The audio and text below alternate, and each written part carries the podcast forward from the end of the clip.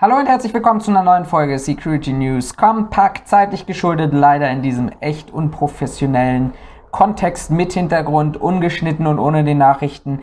Aber ihr lest diese Nachrichten ja sowieso auf Facebook, auf Twitter, Instagram. Von daher soll es tatsächlich an dieser Stelle mal so sein. Wir haben heute Freitag, den 11. September 2020 und auch tatsächlich ein bisschen früher aufgenommen als sonst üblich. Starten wir gleich rein in die Nachrichten der Woche und starten wir mal wieder mit diesem wirklich anstrengenden Thema Polizeigewalt und Chorgeist.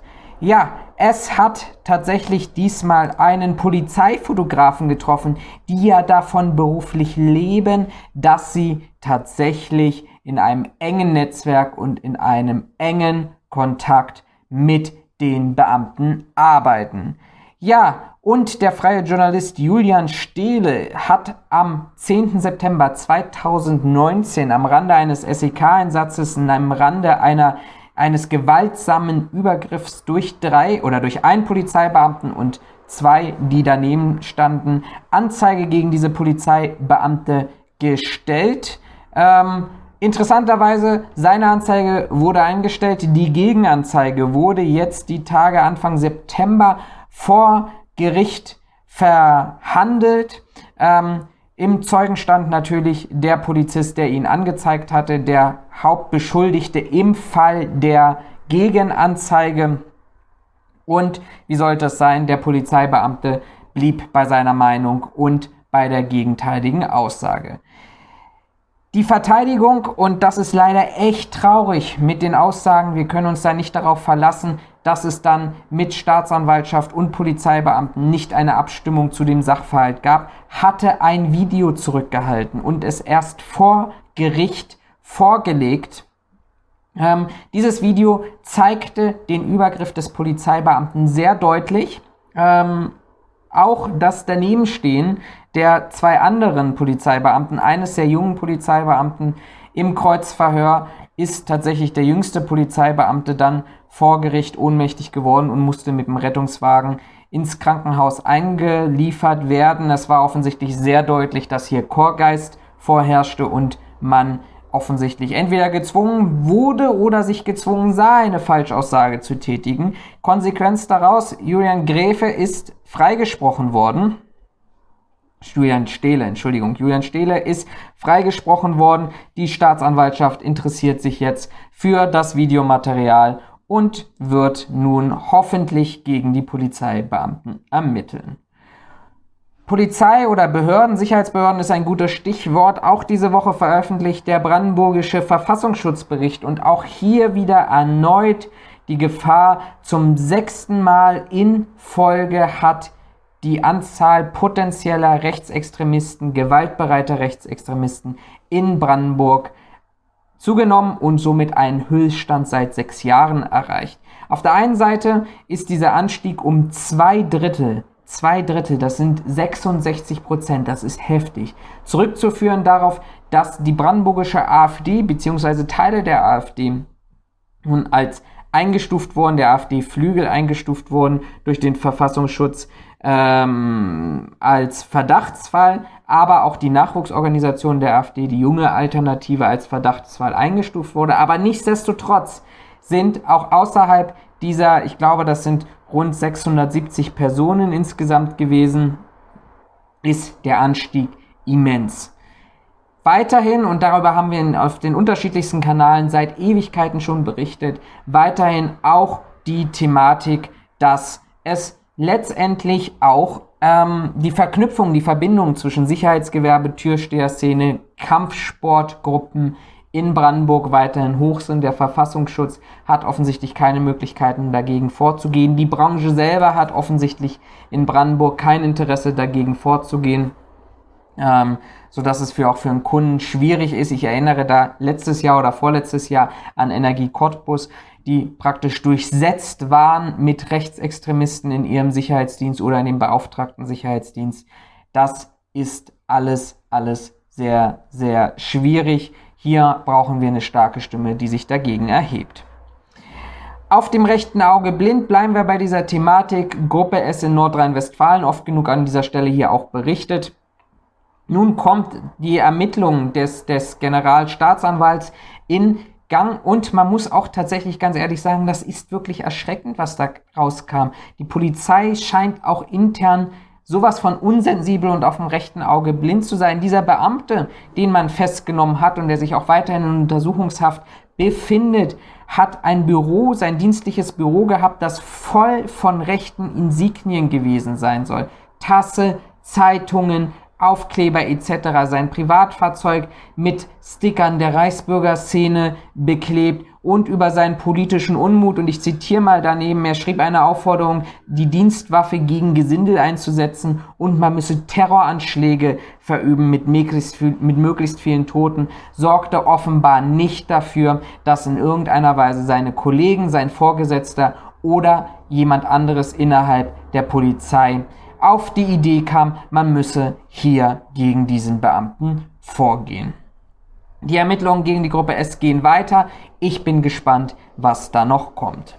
Gleichzeitig auch bei der Polizei Riesenaufschrei. Auch Bundesinnenminister Seehofer hat es mal wieder kommentiert. Seine Anzeige gegen die Taz-Kolumnistin, ähm, die die Kolumne schrie, All Cops are beautiful, ist eingestellt worden von der Staatsanwaltschaft. Die Staatsanwaltschaft sieht keinen Anhaltspunkt für eine Straftat und wird daher die Ermittlungen gegen die Journalistin nicht weiter ähm, führen. Eine Entscheidung für die Meinungsfreiheit über Geschmack kann man streiten, aber hier politisieren in irgendeiner Art und Weise finde ich ganz, ganz gefährlich. Übrigens wird die Entscheidung der Staatsanwaltschaft unterstützt von dem Presserat, der auch hier keinen Anhaltspunkt für irgendein unethisches Verhalten sieht. Wir haben ganz, ganz viel über die Polizei gesprochen, über unethisches Verhalten, rechte Strukturen in der Polizei. Jetzt hat es auch die äh, Feuerwehr getroffen, nämlich die Feuerwehr in Düsseldorf. Hier ist eine Beamtin ähm, in, an ihre Vorgesetzten getreten, die offensichtlich heftigst gemobbt werden soll. Darüber hinaus oder im Rahmen dieser Ermittlungen zu dem Mobbing ist bekannt geworden, ähm, dass gegen drei andere Mitarbeitern Belästigung, Rassismus und eben diese Mobbing-Vorwürfe im Raum stehen. Sie müssen mit äh, Konsequenzen äh, rechnen. Auf ihrem Helm, auf dem Helm der gemobbten Beamtin wurden obszöne Beleidigungen äh, gekritzelt. Es gab offensichtlich eine Chatgruppe mit rund 50 Mitarbeitern, in denen rassistische Äußerungen gepostet werden sollen. Ähm, Wertebild der Feuerwehr sei fundamental angegriffen worden. Das ist tatsächlich beängstigend. Auf der einen Seite wen überrascht, auf der anderen Seite, dass es jetzt auch die Feuerwehr trifft, finde ich absolut beängstigend. Ja, Reichstagsteppe, Sturm auf den Reichstag, darüber haben wir sehr, sehr viel berichtet. Wir haben eine ganze Podcast-Folge dazu erstellt. Nun hat sich der Verfassungsschutz gemeldet. Ähm, der Berliner Verfassungsschutz hat in einer Analyse geschrieben, der Sturm oder die kurzzeitige Besetzung der Reichstagstreppe bei den Corona-Demonstrationen sei spontan und daher nicht vorhersehbar gewesen. Zwinker, zwinker, zwinker. Klar hätte es Anzeichen gegeben, diese seien aber in Abstimmung mit dem Landeskriminalamt als Verbalaggression eingestuft und als nicht ernst zu nehmen bewertet worden. Ganz, ganz gefährliche Sache für mich an dieser Stelle, ähm, dass es hier zu dieser Fehlentscheidung kam. Ich hoffe, man bewertet das zukünftig halt anders. In diesem ganzen Konstrukt Corona-Maßnahmen gegen Corona-Maßnahmen, Grundrechtseingriff oder nicht, zeigt es sich mal wieder und im News Special habe ich es sehr, sehr ausführlich beschrieben.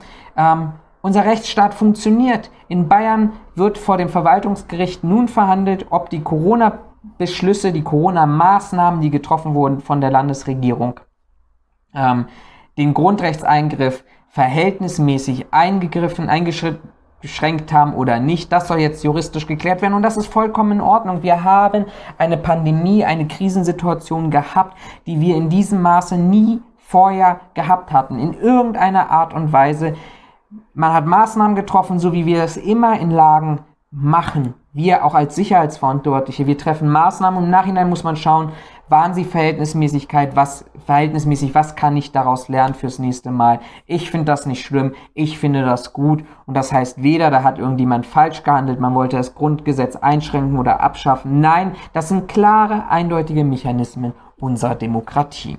Der Verfassungsschutz NRW warnt in diesem Zusammenhang übrigens davor, vor der Radikalisierung einzelner unorganisierter Personen, genauso aber auch vor Terrorismus. Die Corona-Maßnahmen, und das hätten auch die Ereignisse und die Demonstrationen in den vergangenen Monaten gezeigt, würden bestimmte Personen so dermaßen bedrohen, dass sie offensichtlich zu keinem anderen Schritt mehr in der Lage sind, als tatsächlich terroristische Anschläge, Handlungen, was auch immer durchzuführen. Hier müssen die, die Sicherheitsbehörden auch im Kontext zu dem, was am Reichstag passiert ist, ein ganz, ganz neues Bild aufwerfen. Ebenfalls getestet und zwar auch diese Woche war der BBK Warntag. Ähm, man sollte, es sollte ein Szenario eingespielt werden um 11 Uhr, sollte über die bestehenden Apps wie Nina und Katwarm, aber auch über Sirenen, Fernsehanzeigen, Radioaufrufe etc. Ähm, dargestellt werden und die Bevölkerung gewarnt werden. Deutschland hat mal wieder gezeigt, im 21. Jahrhundert Technik können wir. Nein, in Berlin, Brandenburg, aber so wie ich es auch gehört habe, in anderen Teilen der Bundesländer gab es eine Verzögerung, wenn überhaupt. In Teilen wurde auch gar nicht gewarnt ähm, bei der Auslösung in Berlin um 30 Minuten nach Ereigniseintritt. Nach 20 Minuten war das Ereignis tatsächlich auch schon wieder abmoderiert gewesen. In anderen Teilen funktionierten die Sirenen nicht, beziehungsweise waren auch abgeschafft. Ich bin da tatsächlich zwiegespalten. Natürlich hat man so eine Übung dafür, dass man eben genau testet und feststellt, dass es zu Überlastungen in den Netzen, in den Systemen kommen kann und die Systeme deshalb nicht funktionieren. Auf der anderen Seite denke ich mir, wir haben uns jetzt seit Jahrzehnten, ein Jahrzehnt, anderthalb Jahrzehnte, darauf verlassen, dass die Meldungen und Informationen auf diese Art und Weise kommen und wir müssen jetzt sehr spät erst feststellen, dass die erste Übung nach dem Kalten Krieg, dass wir offensichtlich in einem Ernstfall nicht gewarnt werden können. Das finde ich beängstigend. Nicht, dass es nicht funktioniert hat, aber ich finde beängstigend, dass man so lange gebraucht hat, bis man festgestellt hat, dass es nicht funktioniert. Ja, kommen wir, bleiben wir in der Bundeshauptstadt. Wenn die Autos nicht brennen, werden sie geklaut. Autodiebe lieben Berlin. Aktueller Bericht der äh, Gesamtgesellschaft der deutschen Versicherer. 3130 Casco-versicherte Autos wurden im vergangenen Jahr, also 2019, in der Bundeshauptstadt gestohlen. Ähm, Berlin liegt weit, weit, weit vorne vor Hamburg und in Brandenburg. Interessanterweise werden vor allem SUVs, okay, das ist nachvollziehbar, auch zur Nähe der Grenze, aber auch Toyota, fünf Modelle von ähm, Toyota gestohlen, vor allem weniger Neuwagen, dafür mehr Autos, die zwischen zwei und drei Jahre alt sind. Ganz interessant. Berlin, glaube ich, muss sich darauf einstellen. Ich blicke nochmal drüber. Das soll es aber an dieser Stelle auch wirklich gewesen sein. Kurz und schmerzlos. Ich wünsche euch eine schöne Woche. Bleibt gesund. Folgt uns dort, wo wir ähm, zu hören, zu sehen, zu lesen sind. Hinterlasst uns ein Abo. Das unterstützt wirklich unsere Arbeit und auch die Reichweite, die wir hier hineinlegen. Von daher bleibt gesund, bleibt ähm, ja, uns treu und habt eine schöne und vor allem sichere Woche. Bis dahin, macht's gut. Auf Wiedersehen.